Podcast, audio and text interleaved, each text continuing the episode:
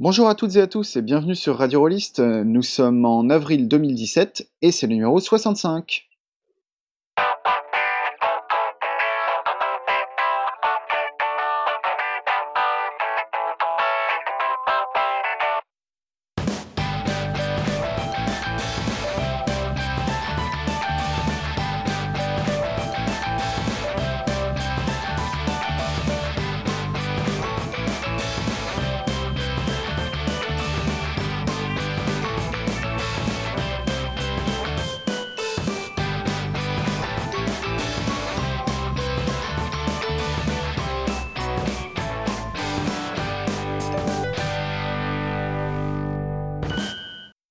À toutes et à tous. Alors pour ce numéro, euh, je suis accompagné de Julien. Alors Julien, on a été obligé de l'enfermer euh, dans la cave. Enfin, vous, vous vous rendrez assez vite compte de pourquoi.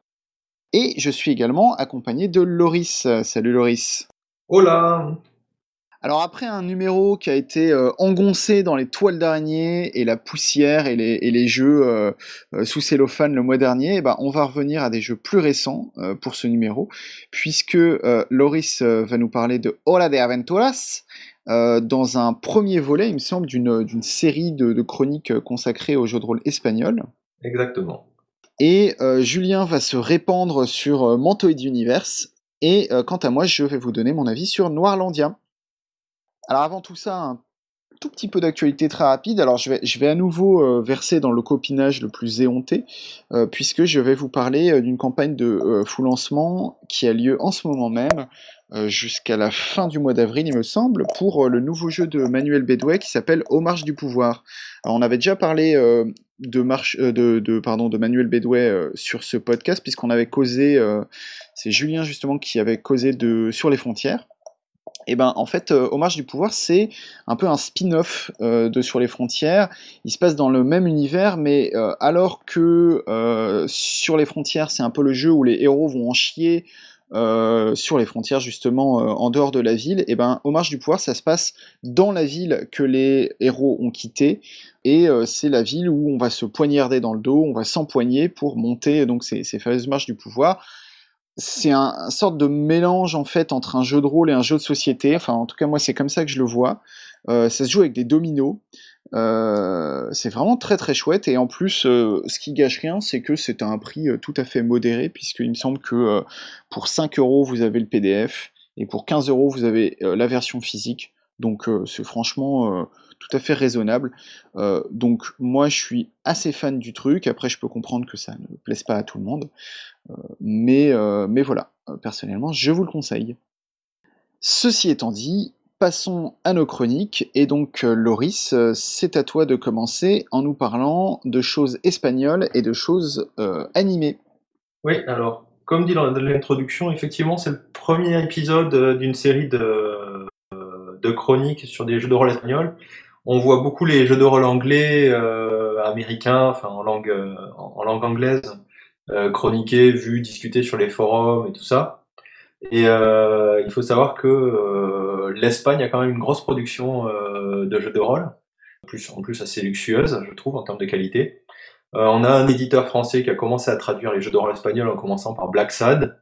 Et visiblement, ils vont traduire essentiellement la production de No Solo Roll, qui est le plus gros éditeur espagnol. En tout cas, euh, si on, on parle de création et pas de simple traduction.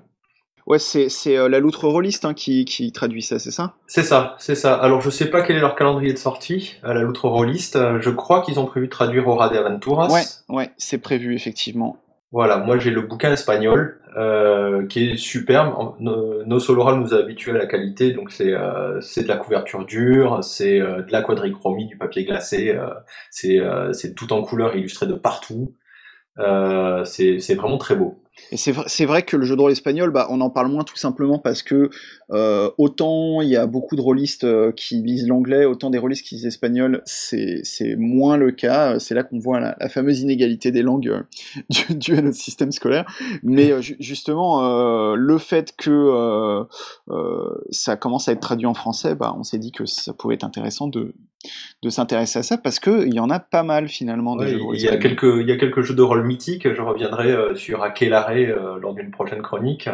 avec les, qui a une belle gamme là et qui vient de sortir une édition collector en mode euh, à faire pleurer euh, tous les Kickstarter français. euh, donc un livre relié cuir dans une boîte en bois avec des fermetures en ferronnerie. Enfin, le- Ah ouais, il le- le- pas de la le- gueule, quoi. Voilà, il y en a que je sais plus combien d'exemplaires, ça coûte un rein et, et un bras. Euh, mais c'est euh, très joli. C'est euh, le Codex Aureus, je crois, ou comme ça. Tous les tous les suppléments en nom latin. Et c'est tout en, toujours en quadrichromie, euh, ultra luxe quoi. Je me souviens d'avoir ramené Aquelarre et 3 en papier dans l'avion, euh, ça me prenait la moitié de la valise. hein. Mais parlons de, de Hora de Aventuras. Euh, Hora de Aventuras, euh, comme son nom l'indique, c'est donc un jeu de rôle de création espagnole sur le dessin animé euh, Adventure Time, qui s'appelle en français Adventure Time. En Espagne, on tra- traduit tout. euh, on- le popcorn en Espagne, on appelle ça des palomitas. Donc, euh, ils n'allaient pas s'arrêter au titre d'un dessin animé, qui donc euh, Hora de Aventuras. Pour ceux qui connaissent pas le dessin animé, euh, il y a un certain nombre de saisons de ce dessin animé, ce sont des épisodes très courts à destination des enfants, euh, mais les adultes peuvent le regarder. Ça prend un peu de temps pour prendre de l'envergure. Au début, c'est très bizarre. On se demande pourquoi on aime bien. Euh, et la raison, c'est que c'est en fait euh, un univers complètement surréaliste, vraiment au sens strict du terme. L'univers est, assez étonnant. Il y a des, en gros, il y a des royaumes élémentaires. C'est une espèce de médiéval fantastique, mais visiblement, au bout d'un certain épisode, certain nombre d'épisodes, on comprend que c'est du apocalyptique. Que le royaume de Oud, le, le pays de Oud ou le, le monde de Oud, je sais jamais. C'est le, le monde de Ou, ouais. Le monde de Oud, ah d'accord. En espagnol, c'est El País de Oud. Des Ou, euh, O-O-O, tout Oh, oh, simplement. oh, ouais. Donc euh, en espagnol c'est le pays. Et composé de, en fait, de- semble être euh, ce qui reste de notre monde à nous euh, après un apocalypse qui s'est produit il y a très très très très longtemps et dont il n'y reste aucune trace. Globalement, euh, plus ou moins tout est vivant. Il y a des il y a des, des royaumes élémentaires, le royaume de glace, le royaume de feu, le royaume des bonbons, euh, le royaume des nuages, euh, etc tout un tas de personnages très hauts en couleur, donc des bonbons vivants, mais aussi des morts vivants, des vampires, des robots, des tout ce qui peut passer par la tête des créateurs en fait, des nains, des j'en passe et des meilleurs. Et en fait, euh, on suit les aventures de deux de, de personnages qui se considèrent comme des frères, Jake et Finn. Il faut savoir que Jake est un chien jaune qui a une voix assez assez graveleuse et qui euh, peut euh, gonfler, euh, s'étendre, qui est extrêmement élastique. Alors que Finn, c'est le seul humain de tout le pays de Wu. Et euh, ce qu'il aime plus que tout, c'est la bagarre et se battre, euh, danser et faire la fête. Alors, j'a- j'apporte mon, point de vue de- d'expert de, Adventure Time, car euh, je suis un, très grand fan de, cette série. Et ce qui est intéressant, c'est que, en fait, là, ce que tu décris, c'est un peu, effectivement, le, canevas, on va dire, de base. Mais euh, la série a beau s'appeler, euh, dans son titre complet, Adventure Time with, with Finn and Jake, donc c'est effectivement eux les héros. En fait, à partir de 2-3 saisons, euh, euh, donc à partir d'une trentaine d'épisodes, non un peu plus que ça, et ben le monde euh, commence à prendre vraiment effectivement une espèce de consistance. Tu sens que les scénaristes ont commencé à se dire ah ce serait pas mal de, faire de réfléchir à la mythologie de l'univers et en fait il y a de plus en plus d'épisodes euh, qui sont vraiment centrés sur des pe- personnages secondaires à tel point qu'il y a des épisodes où tu ne vois pas du tout euh, Finn and Jake. Et c'est là que ça devient intéressant d'en faire un, jeu de rôle parce que euh, ça, montre que c'est un monde très très riche et euh, où, tous les personnages peuvent être intéressants. D'accord. Bah, C'est vrai que j'ai vu que la première saison et que la, richesse de, de l'univers ne fait que l'effleurer. Et je sens qu'il y a quelque chose de, plus. Et j'en ai un aperçu en fait dans, dans le JDR en fait. Euh, en lisant le JDR, ça m'a spoilé quelques épisodes, euh, mais surtout ça m'a fourni beaucoup plus d'informations euh, sur, tout l'univers du jeu, de, la des séries plutôt. Parlons du jeu justement. Donc, Adventure Time, c'est un jeu à destination des enfants qui voudraient jouer des aventures dans l'univers de leur série préférée. Et donc, on va les prendre en main pour qu'ils apprennent ce que ce qu'est le JDR. Je reviendrai en conclusion sur est-ce que ce pari est réussi ou pas. Comment dire, l'auto-initiation en JDR, ça a toujours été un sujet euh, un peu un peu touchy. Donc, on va voir comment ça a été fait ici. évidemment, bon, le jeu s'ouvre sur la, la, la partie euh, qu'est-ce que c'est le jeu de rôle, quelle est l'introduction. Et le truc rigolo, en fait, euh, du jeu, c'est qu'en fait, les personnages de la série vont venir intervenir euh, en, au milieu du texte pour commenter, poser des questions, discuter. Et euh, Jake, le MJ, euh, il y a aussi la princesse Bubblegum des fois, euh, vont répondre aux questions ou euh, aider en fait les personnages de la série à comprendre mieux le jeu. Donc le, le, le jeu s'ouvre sur qu'est-ce que c'est Aura des Aventuras, ce jeu de rôle, etc. Et immédiatement en fait on a le, le roi de l'as qui vient de poser des questions et qui raconte que euh, il fait trop bien jouer. D'ailleurs, euh, comment dire, c'est L'avantage, c'est qu'il a qu'un seul joueur qui s'appelle Gunther, qui est un pingouin et qui ne parle jamais, donc c'est quand même vachement plus facile. Il est content parce qu'il est jamais interrompu par Gunther. Euh, on explique donc comment on joue, qu'est-ce qu'on fait, etc. Et ensuite, on attaque évidemment la création de personnages. Pour éviter de, de perdre les joueurs en fait, euh, qui sont quand même censés être des jeunes joueurs dans le dans la création de personnages, etc. On t'explique qu'en fait, tu, euh, tu peux utiliser les personnages décrits plus loin dans le livre pour commencer à jouer. Genre, euh, recopie la feuille de Jake ou de Finn, lit les quelques règles et commence directement une aventure. Ce qui est, ce qui est plutôt pas mal. Après, toujours dans cette histoire d'apprentissage, le jeu va essayer de marcher sur un système d'icônes qui représente en fait comment fonctionnent les jets les, caractéristiques, les actions. Euh, Enfin, chaque action en fait va avoir une icône qui représente à la fois la caractéristique active, la caractéristique euh, de réaction pour euh, résister à cette action si c'est possible, et euh, le type d'action. Est-ce que euh, c'est de la magie? Est-ce que c'est est-ce que c'est est-ce que c'est rapide? Est-ce que c'est long, etc. Et tout un tout un long système d'icônes. euh. Le système de jeu, c'est un dérivé de la du du système de maison de nos solo rôles, donc le fameux Ethos. Euh, la loutre rôliste a traduit le livre de base, il me semble, de Ethos, le, qui anecdotiquement euh, n'est pas la première incarnation de ce système. Ethos avait été euh, est en fait un extrait. euh, c'est le système de maison qui a été rendu générique sous la forme d'un livre. Euh, mais dans mon souvenir, la première itération de ce système, c'était Fragmentos, le, un jeu de rôle d'horreur. Et ensuite, ils ont rendu ce, comme ce système était pas mal, ils l'ont générique. Comment ça marche? Vous avez des caractéristiques, vous avez un score dans ces caractéristiques.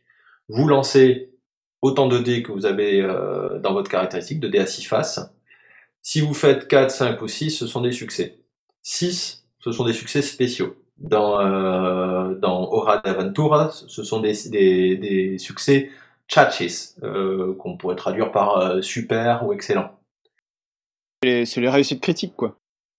C'est pas, une- ouais, voilà, mais c'est des succès critiques si tu veux. C'est pas, ton action n'est pas forcément réussie. Ah oui, d'accord, ok, ok. Euh, dans Fragmentos, par exemple, ces succès avaient, la- avaient pour particularité de aussi améliorer la puissance de l'ennemi.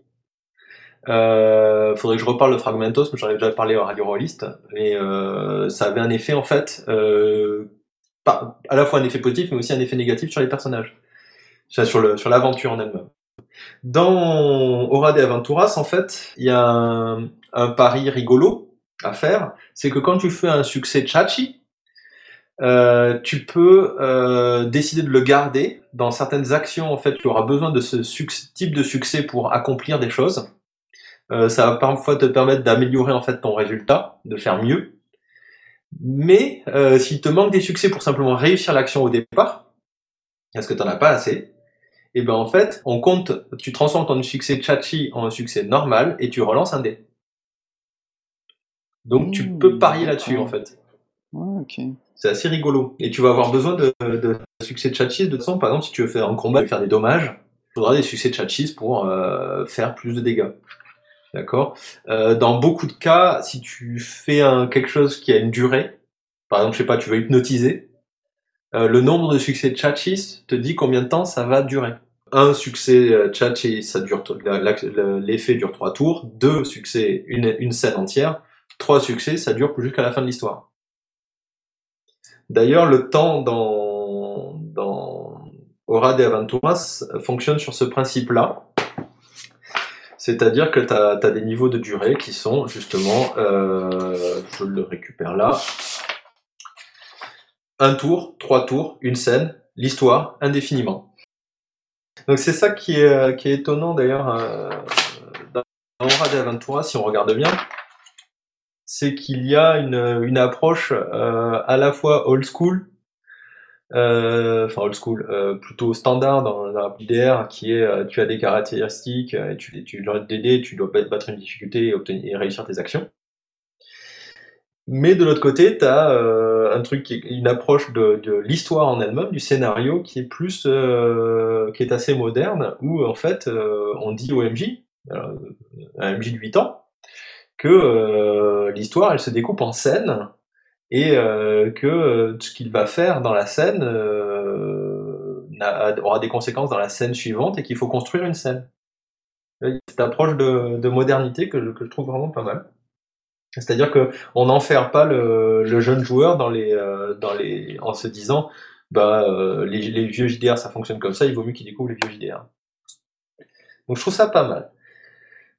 Là où je trouve ça difficile, c'est que, en fait, les personnages sont décrits par, laisse-moi compter, 1, 2, 3, 4, 5, 6, 7, 8, 9 caractéristiques. Ah ouais, c'est quand même assez crunchy, quoi. C'est crunchy. Alors, quand tu crées ton personnage, en fait, tu dois choisir 3 caracs et ce sera les seuls que tu as. Donc, pour le joueur, ça, ça va encore parce qu'il n'a que 3 caractéristiques sur les 9. C'est lui qui les choisit. Et en fait, c'est les 3 caractéristiques où il sera balèze. Les caractéristiques qu'il n'a pas, sont, des, sont à 2 par défaut. Et en fait, à la création de personnage, ces les trois qu'il aura choisis seront entre 3 et 5. quand même... Et ça, c'est le nombre de dés que tu lances, en fait C'est le nombre de dés que tu lances. D'accord. Alors, pour le joueur, c'est assez simple, puisqu'il n'a que trois caractéristiques à retenir, c'est là où il est balèze, et en gros, euh, vu qu'il a que trois marteaux, il va transformer tous ses problèmes en clous. Donc c'est euh, assez pratique, une des caractéristiques étant la magie l'autre euh, la bagarre, etc. Il y en a tout un tas. Mais pour le MJ, en fait, il faut qu'il connaisse les neuf. Et c'est là que je trouve ça un peu difficile, même si euh, je pense que mon expression de difficulté est due à, ma, à, la langue aussi, au fait que euh, j'ai plus de mal avec l'espagnol qu'avec l'anglais. Bah, disons que pour un, pour un MJ adulte, ça va, mais c'est vrai que pour un, pour un enfant, tu vois, ça fait beaucoup de choses à, gérer en même temps, quoi. Voilà. C'est se rappeler que, et en plus c'est de l'argot, donc, enfin de l'argot c'est du gentil argot pour enfants, mais c'est pas de l'espagnol euh, littéraire. Donc, par exemple, la force euh, titre, c'est broncas, la bagarre. Euh, c'est pour ça aussi que j'ai un peu de mal sur, la mémorisation du truc. Mais bon, passons. Donc c'est la seule difficulté que j'ai vue dans le, jeu et, euh, et honnêtement je pense qu'un gamin qui, qui parle bien espagnol ça lui posera pas de problème. C'est plutôt de moi que ça vient. Voilà. Après, au niveau du système de jeu, c'est très simple. Donc, euh, tu jettes tes, dés, tu essaies de battre la difficulté. Donc, euh, la difficulté, elle va de 0 à, 4.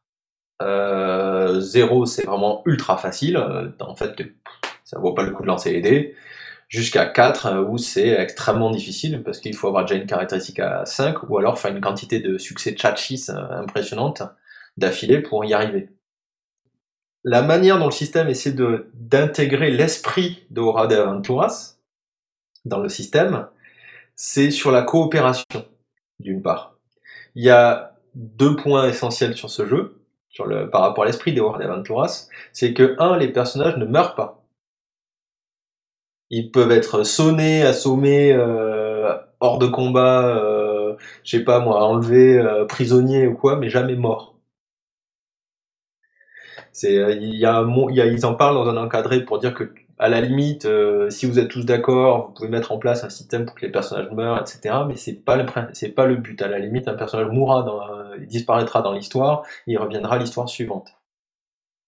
L'autre point, c'est la coopération entre les personnages. En fait, quand les personnages coopèrent pour résoudre une action, déjà, ils vont pas forcément utiliser la même caractéristique, suivant comment ils s'aident, s'entraident, etc. Mais surtout, en fait, la difficulté, elle augmente, suivez bien, de 1 pour chaque personnage supplémentaire. Donc, par exemple, s'il y a trois personnages qui coopèrent sur une activité, sur une activité un peu difficile, genre à 2, eh bien la difficulté passe à 4. Par contre, ils jettent tous leurs dés et ils accumulent les succès. Donc c'est vachement plus facile de réussir et ça, ça motive donc fortement les personnages à coopérer. Ce qui est un point fort de la, du dessin animé, c'est que les personnages coopèrent beaucoup pour, euh, pour faire ce qu'ils veulent faire. Le dernier point euh, concerne le MJ. Pour l'esprit de, de Aventuras, en fait, c'est un, un, quand même, enfin Adventure Time, c'est un dessin animé euh, où il se passe quand même des trucs chelous, ouais, voilà. Tu peux le dire. Euh, avec des, euh, des, des, clichés euh, de la fantasy quand même. Par exemple, le trip sur les princesses, qui, qui, est, qui, est, qui est très présent qui est, très présent aussi. Je fais la deuxième parenthèse du fan, et ça, c'est intéressant aussi. On, va voir ce que tu veux en dire par rapport au jeu de rôle, mais que c'est très présent dans les premières saisons de la, de la série, et après, plus du tout. C'est-à-dire qu'après, ça, l'univers de prend vraiment son identité propre au lieu de parodier des trucs existants, quoi. D'accord. Ok, là c'est en fait les joueurs ont des XP euh, ils gagnent des XP euh, en fonction des points de, des points de héros qu'ils ont dépensés. Ah oui, bon, les points de héros, c'est un classique du JDR. Hein. Vous avez des points de héros, vous les claquez, ça vous permet de relancer les dés, ça permet de faire tout un tas de, de choses qui vous font qui, qui vous facilitent la vie. Mais là, l'idée c'est que les personnages doivent être des héros, donc euh, on gagne des points d'expérience si on en a claqué déjà on gagne des, points d'expérience, en fait, si on répond oui à chacune des questions à la fin de la partie. Genre, est-ce que tu t'es amusé? Euh, Est-ce que tu as ri durant la partie? Est-ce que tu as été intrigué ou ému euh, ou attentif pendant toute la partie? Est-ce que tu as envie de revenir jouer? Chaque question, si on répond oui, gagne un point d'expérience. Hein. Est-ce que tu as essayé de parler euh, est-ce que tu as essayé de changer ta voix lorsque ton personnage parlait, etc. Est-ce que tu as amusé les autres et est-ce que tu as été héroïque? Par exemple, est-ce que tu as euh, affronté ton défaut pour sauver les autres? Ou est-ce que tu as renoncé à quelque chose auquel tu tenais pour le bien commun, etc.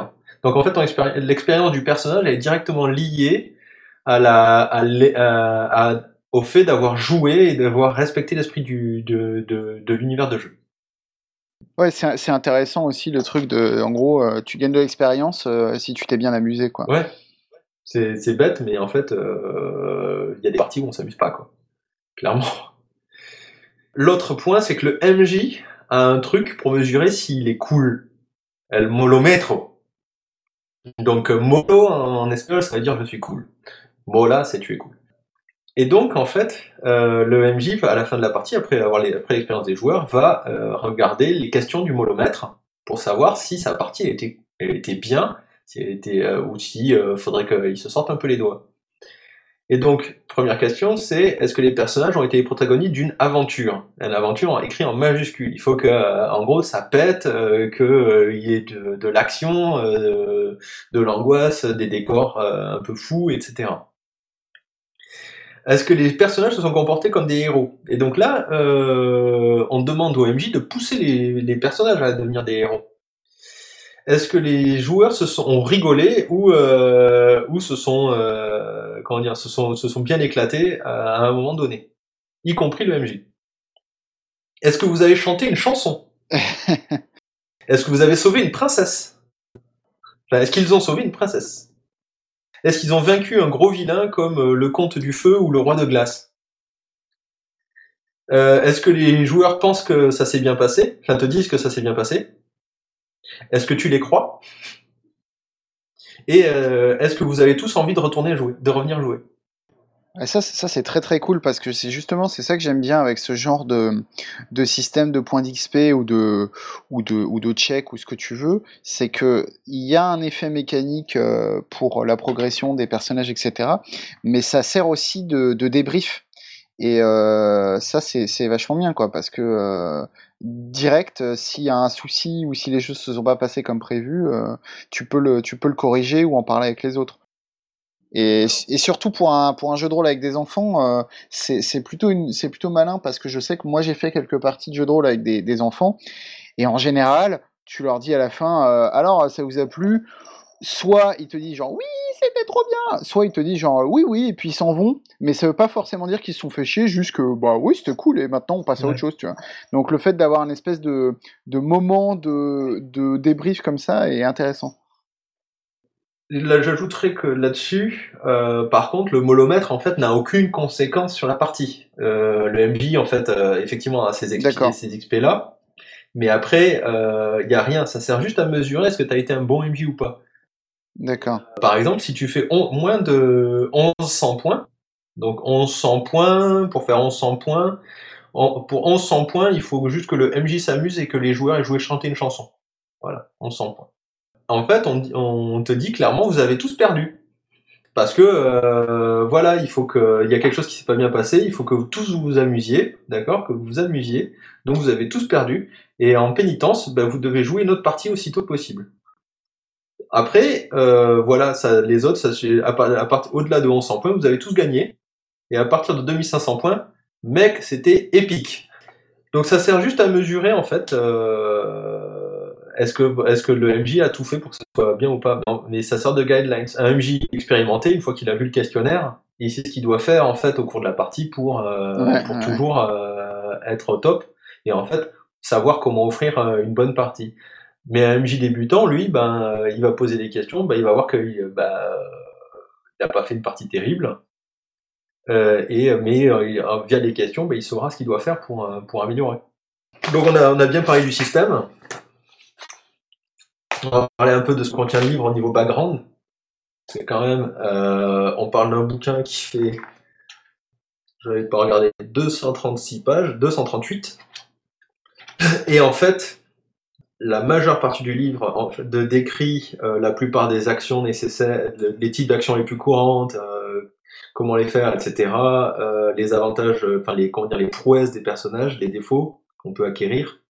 À peu près au milieu du bouquin, on arrive au conseil d'ambiance. Et les conseils d'ambiance, ça commence par décrire sur, je sais pas, au moins 50 pages les personnages de la série.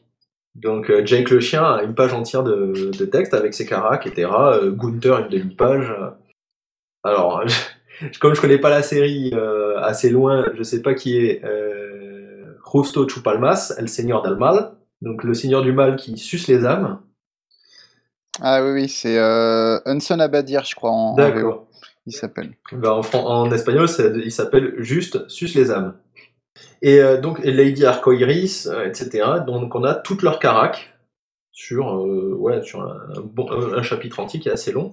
Ensuite, on a tous les lieux de la série, donc le pays des nuages, le pays du feu, le pays de la glace, avec des suggestions de, de ce qu'on peut faire dedans, éventuellement des effets si on trouve des objets magiques ou des trucs comme ça, que fait, que l'objet. Le chapitre pour raconter les, créer un scénario est finalement assez standard, mais contient énormément de conseils euh, de tous les personnages qui expliquent régulièrement, euh, voilà, euh, comment transformer une, simple aventure en une aventure.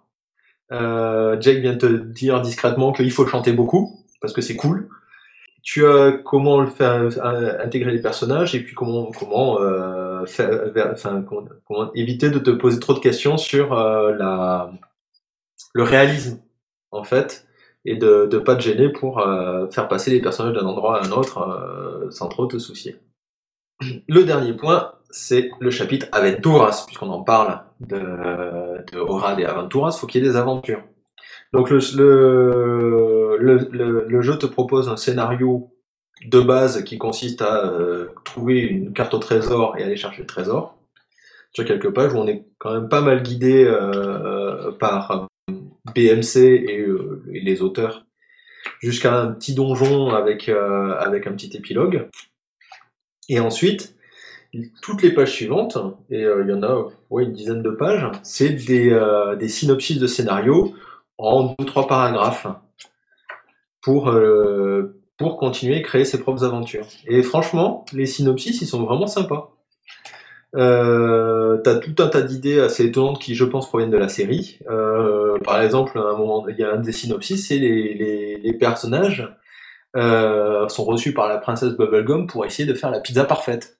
Je sais pas si ça te parle. Il y a une bourse à dés aussi. Je sais pas s'il y a un lien avec la série, mais une bourse de dés avec c'est la bourde de dés de Billy, le grand héros de Ouais, c'est marrant parce que c'est c'est pas c'est pas des trucs qui sont euh, euh, qui sont dans la série autant que je me souvienne, euh, mais par contre euh, c'est tout à fait dans l'esprit quoi. C'est-à-dire que euh, oui, euh, tu peux imaginer un épisode de, de la série où il passe euh, les 10 minutes que dure l'épisode à faire une, une pizza, ça me paraîtrait pas euh, Voilà, surtout, tu, tu, tu dis euh, les, les, les épisodes durent 10 minutes. Clairement, les parties sont conçues pour euh, durer une demi-heure. On, on dit clairement que c'est c'est joué, il faut que ce soit bref et intense. Une demi-heure, une heure, quoi, mais euh, enfin, en gros, une partie est courte et, euh, et il faut chanter une chanson. En conclusion, parce qu'il faut bien arriver là, euh, je trouve que le jeu est vraiment chouette. Moi, j'ai mon petit problème avec les caracs à retenir, tout- à retenir toutes les caracs, mais c'est que c'est mon problème à moi. Mais je pense que les, un, un joueur débutant est quand même vraiment tenu par la main euh, d'un bout à l'autre pour jouer. Il n'a pas besoin de lire beaucoup de pages euh, avant de faire jouer sa première partie, parce qu'une énorme partie du, du bouquin est pris par la description des actions, la description de la magie, la description de, comment dire, des caractéristiques, la description des avantages, des désavantages, des états. Ah oui, un personnage peut se prendre des états. Euh, par exemple, il a faim, il est petit, il est grand, etc. Ça a des effets mécaniques immédiats. Euh, il y a une série de pages à photocopier, on peut les télécharger sur Internet euh, pour créer des cartes d'état que le joueur peut euh, poser sur sa feuille, comme ça il se rappelle euh, quand il est euh, quand il est congelé ou qu'il est étourdi, ou triste, ou aveuglé, ou aspiré, etc. Ces cartes existent, sont fournies avec l'écran de jeu. L'écran de jeu, c'est un trois volets paysage assez joli, qui reprend les règles, d'ailleurs, les règles essentielles, dont le molomètre et l'expérience, et qui, en version physique, fournit aussi les, les cartes d'état imprimées sous forme de papier. En, en papier. Ça, Ah, c'est assez cool. Euh, le PDF du- de l'écran, lui, coûte euh, 3 balles, euh, parce qu'il ne contient que les- le, le PDF de l'écran. Bah, vu que les, les cartes sont fournies gratuitement, ils n'allaient pas te les vendre. quoi. Ça aurait été, euh, en PDF, ça aurait été bizarre. Euh, donc voilà, c'est ouais, c'est 3 euros l'écran. Euh, donc le jeu, je pense qu'il est vraiment chouette. Euh, je me dis que si mes, si mes nièces étaient fans de, de Adventure Time, moi, je leur offrirais volontiers. Bon, euh, elles connaissent pas la série, donc ça, il faudrait que je leur fasse découvrir. Mais le, mais c'est, vraiment, je pense, un, truc vraiment sympa pour euh, débuter le jeu de rôle, en s'amusant bien, en faisant des parties courtes, un peu délire. Voilà. Et le bouquin est magnifique. Après, c'est toujours la question. euh, moi, j'avais le même genre de question sur, par exemple, le jeu de rôle tiré de la, la BD Donjon. C'est, je pense pas que ce soit. Enfin, la manière dont tu le décris, je suis pas sûr que ce soit super intéressant pour quelqu'un, par exemple, qui connaît pas du tout la Je pense série. que c'est pas du tout intéressant pour quelqu'un qui connaît pas la série. Ouais, c'est ça, c'est ça. Mais d'un autre côté, euh, si t'as vu la série ou si par exemple t'as un gamin qui est fan de la série, à quel point finalement lui, ce qui va, enfin, ça va être euh, possible de s'éloigner d'un d'un truc où par exemple tu ne ferais que recréer des, rejouer des épisodes quoi, en quelque sorte. Euh, je pense que, enfin, je- à mon avis, il n'y a pas de, de gros risque de ça, mais je serais intéressant, intéressé, pardon, de voir à quel point ce, c'est Bah, je peux possible. te passer le jeu, mais je sais pas si tu, je crois que tu lis pas l'espagnol. Non, j'attendrai la version Et française. Je veux bien jouer avec toi, euh, vu que tu connais bien l'univers, à, à Adventure Time, le jeu de rôle. Écoute, on, on va tester ça, puis on vous fera un, on vous fera un retour du coup. euh, Ouais. Pour, pour, euh, je, ferai le, je vous ferai le retour de l'expert. En, en comparaison avec un autre jeu de solo role, en fait, euh, Black Sad était, à mon avis, beaucoup moins intéressant parce que le Black Sad, c'est juste du noir furries et l'aspect furries finalement apporte très très peu à l'univers. Je veux dire, ça gère une question de racisme euh, avec les animaux blancs et les autres, Ouais. mais finalement, euh, de manière assez, euh, dans la BD, il le traite vachement bien. Mais le fait que ce soit des animaux plutôt que des, euh, plutôt que des êtres humains qui gèrent le même problème ne, ne, ne change rien pour des, des, à part le fait que ce soit plus facile d'en parler. Ouais, d'accord. Jouer à, à, à Black Sad, pour moi, c'est juste faire du noir avec un système assez standard. Euh, sauf que au lieu d'être des humains, on est des animaux, euh, ce qui renforce certains caractères. L'ours est forcément gros et grognon, et, euh, et euh, la loutre, elle est forcément, la fouine, elle est forcément euh, petite et nerveuse et un peu, euh, et, comment dire, un peu chafouine. Donc là, par contre, au Rade Aventuras, clairement, il y a des, des mécanismes pour rendre l'ambiance de la série. Je ne vois pas jouer dans un autre univers avec les règles de Aventuras, par exemple, ou essayer de transformer les personnages et de jouer dans du contemporain normal ou du fantasy de la fantasy normale. À mon avis, ce n'est pas possible.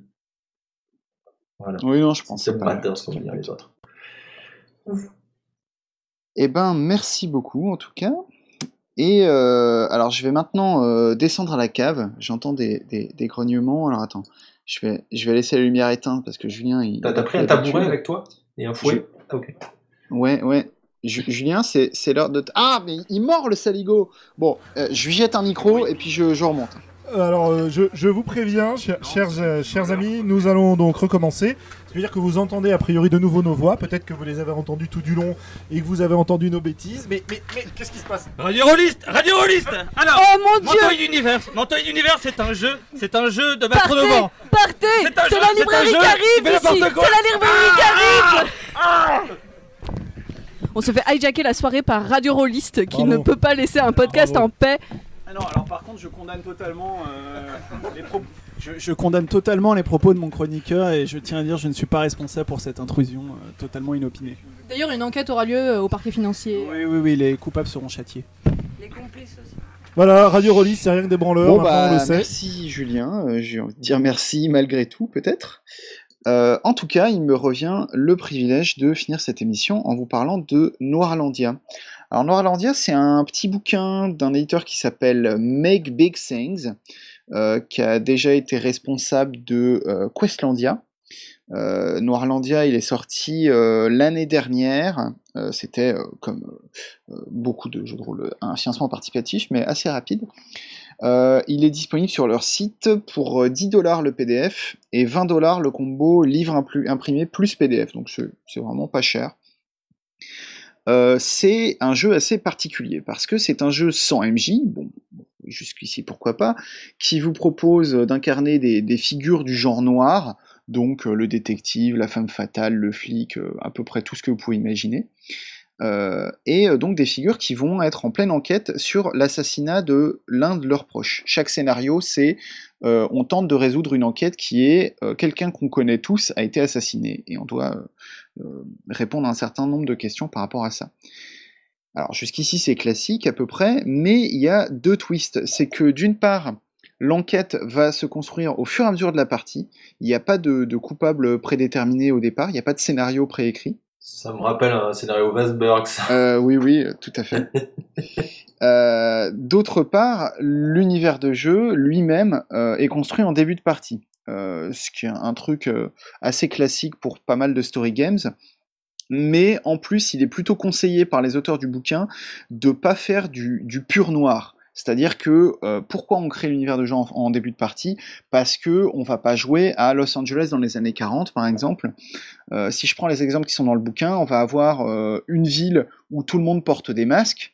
on va avoir une ville où les bâtiments sont des champignons géants.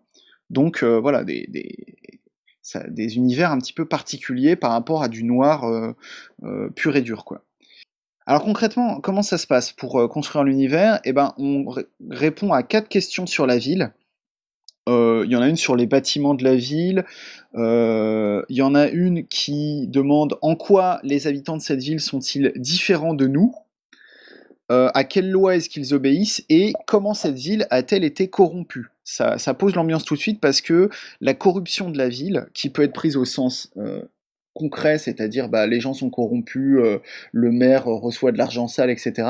Mais ça peut être aussi corrompu dans le sens où, par exemple, je sais pas, les gens deviennent apathiques et n'ont plus aucune émotion. Ça pourrait être une sorte de corruption, sachant que euh, si je me souviens bien, la corruption, tu la tires au hasard, euh, au dé, au début, et après tu la, spécifies avec les autres joueurs autour de la table. Donc c'est tout de suite euh, un moyen de créer un univers en, quatre questions qui a une teinte bien particulière. Ensuite, on va déterminer à quoi ressemblent les quatre grands quartiers de la ville. Donc la ville a quatre quartiers qui sont les beaux quartiers, le centre-ville, les bas-fonds et puis la périphérie ou la banlieue. Donc on détermine un petit peu à quoi, à quoi ils ressemblent, quels sont les, bâtiments euh, emblématiques de chacun de ces quartiers. Et puis, on va générer euh, les personnages qui sont des espèces de semi-prétirés. Alors, je ne l'ai pas dit jusqu'ici, mais c'est un jeu qui se joue avec des cartes à jouer. Euh, par exemple, chaque, chaque quartier correspond à une couleur de carte, donc cœur, carreau, pique, trèfle. et pour, tirer les personnages, c'est la même chose en fait. On tire des cartes euh, d'un jeu de cartes. On va regarder dans un, tableau euh, qui va nous donner à la fois euh, l'archétype auquel répond le, personnage, donc je le disais, hein, femme fatale, ancien flic, journaliste, mais aussi tueur à gage par exemple, il y en a pas mal de différents, bah, il, y en a, il y en a 13 en fait, du coup, autant que de... Bah voilà. Et le principe selon lequel le personnage vit, et ça, ça correspond à la couleur de la carte. Par exemple, carreau, ça va être je dis toujours la vérité, trèfle, ça va être je ne trahis jamais les miens, etc. Donc on peut pas avoir deux, enfin on peut pas avoir euh, deux femmes fatales qui disent toujours la vérité en fait. Si je comprends bien le, ouais, c'est fait, c'est fait pour ça. Normalement, c'est que les voilà les personnages vont être relativement euh, euh, diversifiés et puis même si tu as deux femmes fatales autour de la table par exemple, bon bah à partir du concept de femme fatale, tu peux faire pas mal de trucs différents quoi. Par contre, tu peux avoir quatre personnages qui disent tous la vérité ou tu peux tomber sur quatre détectives. Quoi. Ouais, c'est ça. Euh, c'est assez rare, honnêtement. Enfin, la, loi des, probabilités fait que ça reste relativement rare. Ouais. donc, euh, il y a autant de personnages que de joueurs plus sains, je, disais, parce que euh, celui des, personnages qui va pas être choisi, eh ben, ça va devenir la victime, en fait. Ce qui est assez intéressant, ça fait que le personnage qui intéressait le moins les joueurs, eh ben, hop, ça devient la victime. Donc euh, tout ce processus-là de création est assez rapide, hein, si on s'y prend bien, ça je dirais 30 minutes euh, maximum. Si, ça dépend à quel point vous aimez bien détailler euh, l'univers de jeu que vous, vous créez. si vous avez l'occasion de faire plusieurs parties dans cette, qui, ont lieu dans cette ville, ça peut être intéressant de prendre un peu plus de temps. et ensuite, donc, on met la victime sur la table, on tire euh, à l'aide de, tableaux également euh, de génération aléatoire, euh, deux cartes qui vont correspondre à deux indices en fait, pour lancer l'enquête, c'est-à-dire où est-ce que le crime a été commis et quel objet a été trouvé près du corps. Et là, on a des descripteurs assez, assez standards, assez vagues, pour que tu puisses un petit peu les, personnaliser en fonction de, de, ce qu'il y a autour de la table. Quoi. Alors, un point très important que j'ai pas mentionné aussi pour l'instant, c'est que le jeu se joue avec un tableau de liège, euh, qui va être bien réel si vous en avez un, qui peut être virtuel si vous jouez sur, euh, sur Roll20 par exemple. Et en fait, on va puniser les indices sur ce tableau, et on va les relier les uns aux autres avec du fil. Donc c'est vraiment comme dans les séries policières, quoi. Euh, ça a un, effet visuel très très cool parce que voilà, dès le début, tu mets la victime en plein milieu euh, du tableau avec la, petite punaise avec un X sur sa tronche, donc il y a un côté assez cool comme ça. Ah, j'ai toujours rêvé de faire ça dans une partie de JDR, j'ai jamais eu l'occasion. Ah bah, bah franchement, euh, ça c'est très très efficace. Et euh, évidemment, ce qui est cool, c'est que ça n'a pas qu'un qu'un effet cool, ça a aussi un effet mécanique parce qu'en fait, pour, trouver le fin mot de l'histoire, pour que le, scénario ait une fin euh, à peu près positive, il faut répondre à trois questions. Qui a tué la victime? Pourquoi? Et comment? Et pour avoir le droit de répondre à ces questions, en fait, il faut avoir relié minimum trois éléments du tableau entre eux. Donc tant que tu n'as pas relié trois indices entre eux, tu n'as pas le droit de répondre à ces questions. Euh, ça, c'est la, manière de finir la, partie de façon positive. Euh, l'autre façon de finir la partie, c'est de faire des mauvais résultats au, jet de dés, je vais l'expliquer dans un instant, et d'en arriver à ce qu'ils appellent des escalades dans les différents quartiers de la ville. Alors les escalades, ça peut être une émeute, euh, un désastre naturel, un accident, etc. Et si tu as trois escalades qui se, qui se produisent, trois, enfin une, une escalade dans trois quartiers différents, c'est la fin de la partie. Euh, et là, on considère que la corruption a eu raison de la ville et a eu raison des, des PJ. Donc c'est la fin euh, négative. D'accord. Alors au niveau du déroulement de la partie, donc je disais c'est un jeu sans MJ, il se déroule en fait en tour de jeu, c'est-à-dire qu'à chaque tour, euh, il va y avoir un espèce de spotlight braqué sur un personnage à la fois. Généralement ça se fait en tour de table, genre la personne à, la gauche euh, la personne qui a joué au tour précédent prend la parole, mais euh, ça peut être aussi euh, selon une logique narrative. Donc en fait, un PJ, lorsqu'il est le centre de l'attention, est toujours en train de mener l'enquête. On, fait pas... alors, y, a, évidemment, on fait du roleplay, mais ce roleplay doit être toujours dédié à l'enquête. pour que les choses avancent vite et bien. Tu vas pas faire une scène où il va aller voir son pote qui a rien à voir avec l'enquête. Chaque scène fait avancer l'enquête. Sachant que voilà une partie dure en moyenne à peu près 3 heures d'après les, parties que j'ai faites, donc c'est tout est fait pour que ça avance vite et bien quoi. Donc un tour, ça se déroule comme on veut, c'est-à-dire tu décris comme tu veux euh, où est ton personnage, euh, avec qui, ce qu'il est en train de faire, etc. Euh, mais le tour va être toujours ponctué par deux jets de dés.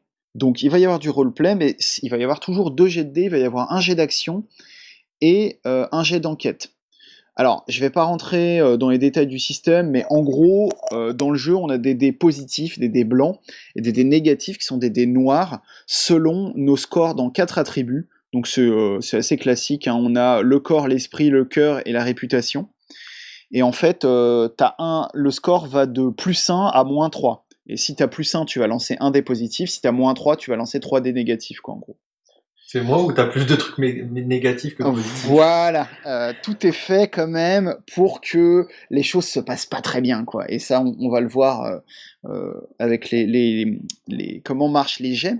Alors le jet d'action, c'est un jet qui a en général lieu au milieu de scène pour bah, faire un truc décisif, genre convaincre le, journaliste de nous filer son dossier juteux, foncer, forcer une porte pardon pour rentrer dans un entrepôt louche. Euh, péter la gueule du, garde du corps, du boss mafieux pour pouvoir euh, entrer dans le bar, euh, des trucs comme ça, quoi. Donc on jette une poignée de dés, positif, négatif. L'idée c'est que si tu... soit le jet est supérieur de 2 par rapport au dé d'en face, donc par exemple si le jet positif fait 5 et le jet négatif et le dé négatif c'est 3, bah du coup tu auras réussi ton action. À l'inverse, si le dé négatif c'est 6 et que ton dé positif c'était 1, bah as foiré ton action. Euh, dans tous les autres cas, il faut accepter des compromis que les autres joueurs vont te, vont te proposer. Le compromis, ça revient, euh, si je me souviens bien, euh, ça va être soit de baisser une de tes un de tes attributs de 1, soit un, un compromis narratif. Attends, les dés négatifs font des résultats positifs En gros, tu mettons que tu as un dé positif, tu fais 3 et tu as un dé négatif, tu fais 5. En fait, il fait plus 5 et c'est le dé négatif qui l'emporte C'est le dé négatif qui l'emporte et donc l'action est ratée, en fait. Ah, ok. Voilà, c'est ouais, dé négatifs dans le sens où ils sont pas bons pour toi, hein, pas dans le sens où. Euh, voilà. Et donc, on, voilà, on va raconter le résultat de ce, jet d'action, on continue à raconter un peu ce qui se passe, et puis à la fin du tour, on arrive au jet d'enquête. Et c'est celui qui va nous dire comment l'enquête va évoluer, est-ce qu'on trouve des indices ou pas, euh, etc. Alors, comment ça se passe? Grosso modo, on va jeter une poignée de dés. Euh, si ton jet d'action était réussi, tu vas avoir un petit bonus. S'il était raté, tu vas avoir un petit malus. Euh, ce qui est intéressant en fait, c'est qu'au final, l'adversité, donc les, dés négatifs, on va toujours en garder 3, des dés noirs, on va dire, et les dés positifs, les dés blancs, on va toujours en garder 2. Et le but, c'est d'essayer de battre les dés de l'adversaire. Euh, c'est-à-dire, euh, disons l'adversaire, il a 3 dés qui sont 6, 4 et 2. Et ben moi, avec mes dés positifs, je vais essayer de faire des résultats supérieurs en les plaçant comme je veux. Si j'ai un 5, par exemple, je peux le mettre en face du 4 ou je peux le mettre en face du 2, c'est moi qui décide. Mais comme au, final, l'adversité a toujours 3 dés et nous 2, et eh ben, euh, on peut éventuellement battre euh, deux des, des 3 résultats. Euh, par exemple, si j'oppose un, 5 à un 2, je vais dire que je bats sur un 5. Mais il y a toujours un dé adverse qui n'aura aucune opposition et qui va passer. Donc il y a toujours au moins un résultat négatif. Et donc les choses vont toujours s'aggraver puisque, euh, comme je le disais, c'est le résultat de ces dés qui détermine ce qui arrive. Alors là, ça vaut le coup de s'y arrêter euh, vite fait, euh, pour vous expliquer en quoi les résultats positifs, le fait de battre sur tel résultat, ou de perdre sur tel résultat, et, va, influer sur la suite de l'histoire. Alors si on bat sur un 1, c'est-à-dire si ton 1 bat un, un, un dé qui faisait 1 en face, on peut annuler une escalade. Genre, s'il y avait une émeute dans un quartier, tu peux raconter que bah, finalement ça se calme et les choses reviennent dans l'ordre. Sur un 2, on peut récupérer des points dans un attribut qui avait baissé. Donc, euh, bon, bah, tu été blessé, euh, tu te soignes, euh, tu as été humilié, tu t'en remets, etc.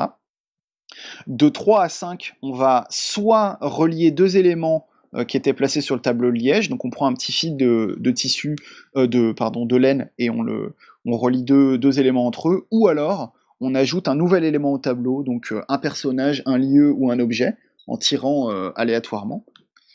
Et sur un 6, si on arrive à battre avec un 6, eh bien, soit on pose un nouvel élément et on le relie direct, donc c'est une espèce de bonus euh, par rapport au truc d'avant, ou alors on peut répondre à l'une des trois grandes questions.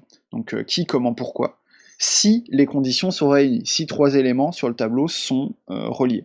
Donc c'est pas évident de répondre à une question. Il faut faire un 6, faut, faut que ce 6 batte euh, l'un des résultats négatifs en face, et en plus il faut que sur le tableau il y ait trois éléments reliés. c'est difficile. C'est pas évident. Dans les faits, ça arrive euh, peut-être, je dirais, un tour sur trois à peu près, quoi, si, si tu te démerdes bien. De l'autre côté, au niveau des conditions négatives, si il y a un 1 négatif qui passe, ce qui est quand même assez rare, le personnage est mort. Et donc toutes les futures scènes seront des flashbacks. sur un 2, le personnage va lui-même devenir euh, un suspect, et donc on va le mettre sur le tableau de liège en tant que suspect.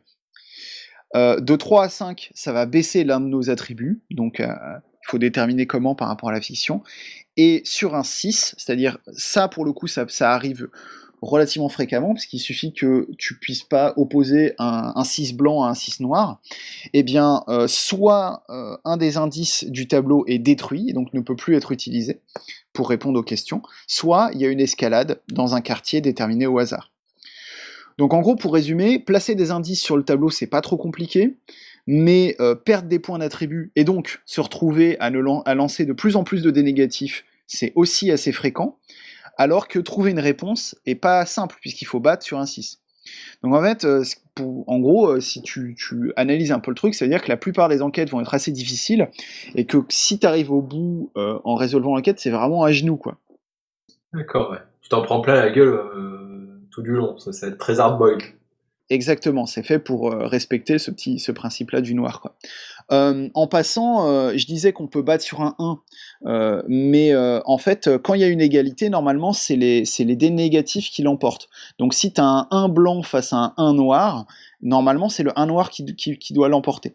La seule manière de, battre cette égalité, de briser cette égalité, euh, bon, en racontant comment évidemment, euh, c'est quand tu euh, quand tu brises un principe justement, les fameux principes dont je parlais tout à l'heure. Je dis toujours la vérité, je protège les miens, etc. Ben, tu racontes comment tu contreviens à, ce principe. Par exemple, bah, tu décides de mentir pour faire avancer l'enquête, pour que quelqu'un te file une info. Du coup, tu peux battre l'égalité des, des 2 dés face à face. Le problème, en fait, c'est que briser tes principes, tu peux le faire deux fois euh, dans la partie, et ça va faire que ton personnage va moins bien finir euh, dans son petit épilogue. Je vais y revenir euh, dans, dans 30 secondes. je précise juste que l'intégralité des règles est résumée sur la fiche de perso, ce qui est très très, enfin ce qui est vraiment une excellente pratique et ce qui, je trouve, est vraiment une pratique que, qui, devrait s'étendre en fait à la plupart des jeux qui ont des règles assez, assez light comme ça. Euh, pour rester dans le noir, euh, un jeu comme Hollywood le fait aussi par exemple, et c'est toujours une excellente idée, je trouve. Alors, euh, du coup, on alterne les scènes comme ça, en faisant jet d'action, jet d'enquête, en rajoutant des choses sur le tableau, en reliant les choses entre elles. L'histoire euh, du coup évolue de plus en plus. Les personnages découvrent les ramifications de euh, la sale histoire qui a, assassiné euh, leur ami. Et puis donc, soit on trouve les trois réponses aux questions, on sait qui a fait le coup, comment et pourquoi. Soit il y a trois escalades, c'est-à-dire la ville est tellement en bordel que c'est plus possible de mener l'enquête. Et une fois qu'on en arrive là, on va jouer l'épilogue. L'épilogue, c'est un truc un peu à la fiasco, où tu vas faire une alternance de scènes positives et de scènes négatives pour euh, notre personnage, selon euh, est-ce qu'il a brisé son principe ou pas, est-ce qu'on a trouvé euh, les réponses ou pas, est-ce qu'il y a eu des escalades ou pas. Et on va donc faire des espèces de vignettes, pas vraiment des scènes, mais des vignettes en une phrase ou deux, sur qu'est-ce que devient notre personnage, mais aussi que devient la ville dans son ensemble. Après, après comment cette enquête a changé les dynamiques de la ville. Quoi. Donc en général, évidemment, on va finir sur une teinte qui va du gris foncé au noir profond. Hein. C'est pas des histoires qui se finissent très bien, quoi. Donc, donc voilà, en gros, pour, pour raconter vite à quoi ressemble Noirlandia. Alors, le jeu est pas sans défaut. Moi, le reproche principal que je lui ferais, c'est que les auteurs conseillent d'imaginer des villes assez tordues. Mais je pense que c'est pas une bonne idée parce que ça, éloigne un peu trop des, des codes du noir. Euh, par exemple, j'ai joué une, partie qui se passait dans une ville où on est, qui était une ville de robots en fait, et c'était pas très convaincant. C'était assez difficile de, raconter une histoire noire avec des robots quoi. Euh, le tueur à gage robot, tu vois, bon, c'est marrant, mais finalement, tu t'éloignes un petit peu de l'ambiance quoi personnellement, à t'écouter, je suis pas hyper convaincu par, par, cette partie-là. Ouais, en fait, euh, en fait, c'est c'est cool si tu pars euh, sur de l'étrange, mais de l'étrange soft. Euh, par exemple, dans des exemples un peu un peu soft, et c'est vraiment en y réfléchissant 30 secondes, on pourrait jouer dans une ville où les gens vont perdre la mémoire.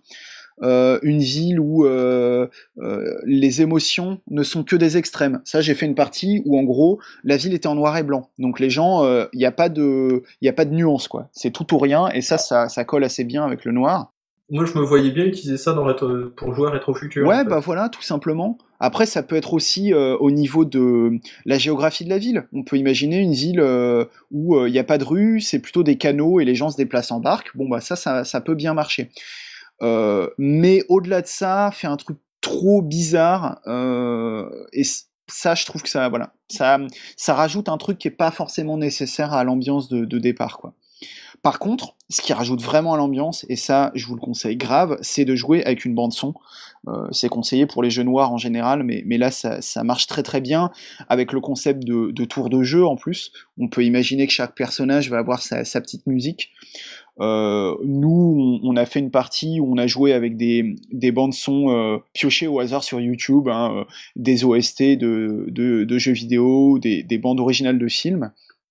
Ce que je vous conseille personnellement, c'est mon petit, mon petit truc, c'est la chanson de générique. Je vous conseille très fortement une chanson de Mike Patton qui s'appelle A Perfect Place.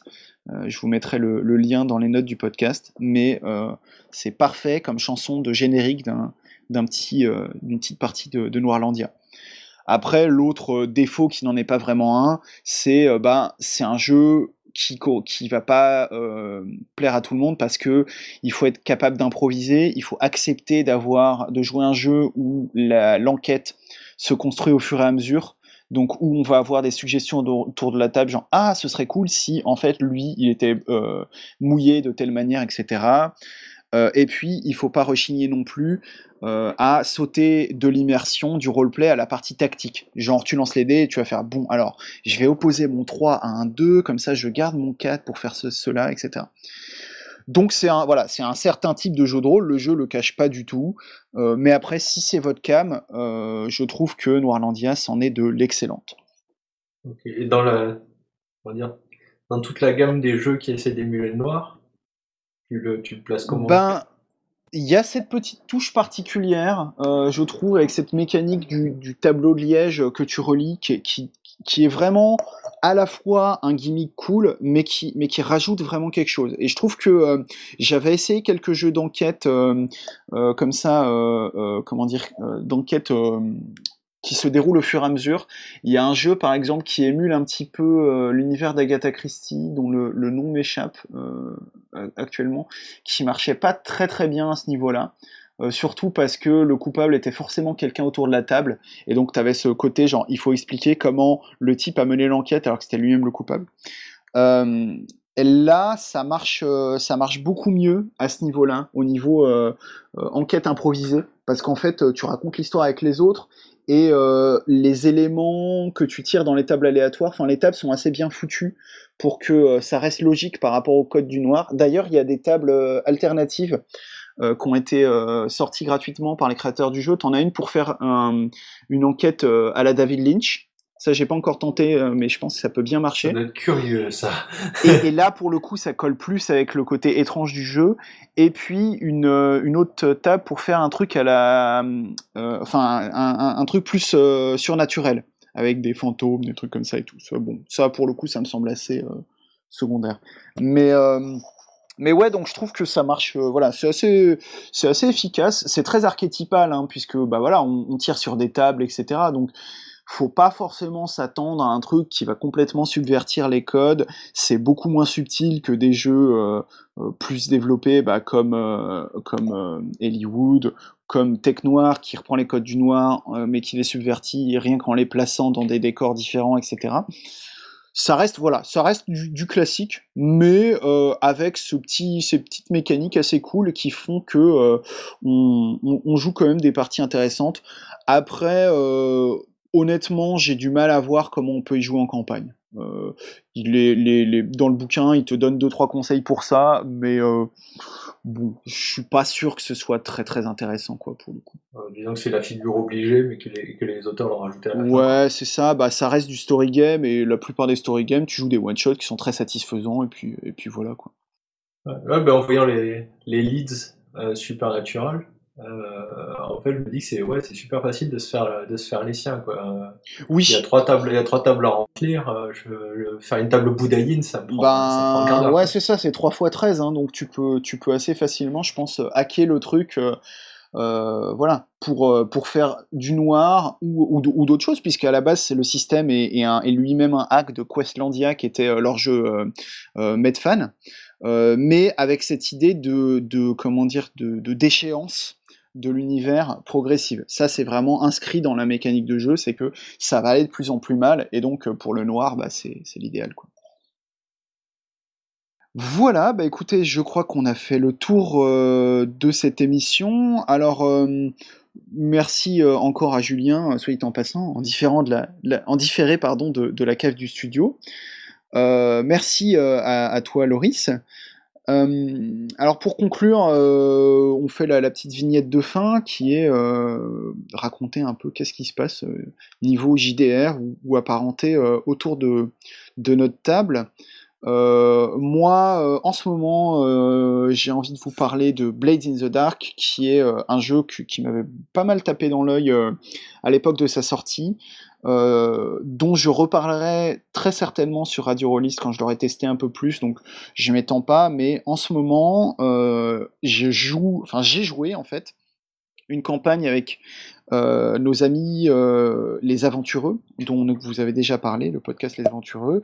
ils font une, campagne qui est tous les dimanches soirs, heure française, sur Twitch et rediffusée ensuite sur YouTube. Et euh, j'ai eu euh, le grand plaisir de jouer aux trois premiers épisodes, et c'était très cool. Et donc, euh, si vous aimez bien ça, regardez des, des, parties de jeux de rôle. Si vous êtes curieux pour voir comment ça tourne Blades in the Dark, je vous conseille ces vidéos. Et toi, Loris, de ton côté Alors moi, de mon côté, je trépigne sur mon siège parce que j'ai vu Atlas Games poster les palettes de, de Anon Armies 3. Eh ah, ça va bientôt arriver. Il faudra se battre avec Thomas euh, pour savoir qui fait la chronique. Ah, bah vous la ferez en duo, je pense. ça, s'impose. Et euh, voilà, enfin, euh, rien qu'à lire les PDF, je dois avouer que je trépine sur mon siège l'idée d'avoir les bouquins. Quoi.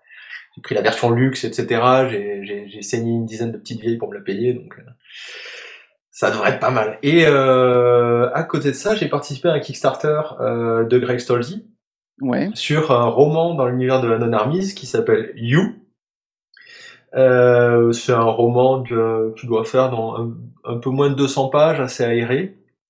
Et euh, le, c'est assez rigolo, ça, ça, ça, fait pas mal penser à l'épisode d'une histoire à propos de vous dans, de, de Welcome to Night Vale ou de Bienvenue à Nuit. Ah, parce que c'est à la deuxième personne, c'est ça? C'est écrit entièrement à la deuxième personne et qu'en fait l'introduction te dit euh, ce livre vous en veut, euh, en fait il veut votre mort, euh, ça va très mal se passer, enfin vous feriez mieux de le lâcher en fait, ou alors vous pensez que vous êtes plus malin que nous et que l'auteur et que, que, et que finalement ce n'est qu'un livre et que vous risquez rien, etc. Et euh, on découvre qu'on est euh, Léo Evans, un adepte, euh, un avatar pardon de, de, du Necessary Servant. Donc les avatars dans Non-Armise, on reparlera dans, lorsqu'on fera la chronique de Non-Armise, mais en gros certaines personnes dans Non-Armise sont capables de tellement s'identifier à, un archétype, une personne archétypale, qu'en fait, il commence à en retirer des pouvoirs. Le Necessary Servant, donc, c'est euh, un de ces archétypes. Ce sont des, en fait, les archétypes sont des personnes qui un jour étaient tellement emblématiques d'une manière de vivre qu'elles sont été retirées de la réalité et qu'elles sont devenues des espèces de dieux qui définissent cette réalité. Et en fait, plus on leur on copie leur, leur, manière d'agir, plus on devient, on, on, en retire des pouvoirs. Le necessary servant, en fait, c'est euh, comment dire, le fonctionnaire de l'ombre qui travaille pour un, pour un, un, maître euh, sans jamais en retirer de bénéfice parce qu'il son plus grand plaisir est de servir. Et en gros, un, homme qui suit ce, ce chemin-là, euh, quand il sert les autres sans en retirer de gratification, il en, il en emmagasine charge magique qu'il pourra dépenser pour faire des pouvoirs. Donc Léo Evans euh, est un necessary servant de très haut niveau euh, qui se fait péter la gueule au début du bouquin euh, parce qu'il par, un, par un inconnu dans la rue qui lui pique le livre qu'il avait emprunté à la bibliothèque. franchement, le livre, c'est chronique des, de la du trafic de cocaïne et de marijuana dans l'Amérique du Sud, une histoire jusqu'à de, de, de, de, Escobar jusqu'à nos jours. Un truc complètement absurde. Sauf qu'en fait, le bouquin n'est pas ce qu'il a l'air. Ce bouquin-là est un, est un bouquin euh, occulte qui finit par arriver aux gens qui en ont besoin, et lorsque les gens le lisent, euh, ils subissent une inversion d'une de, de leurs principales valeurs.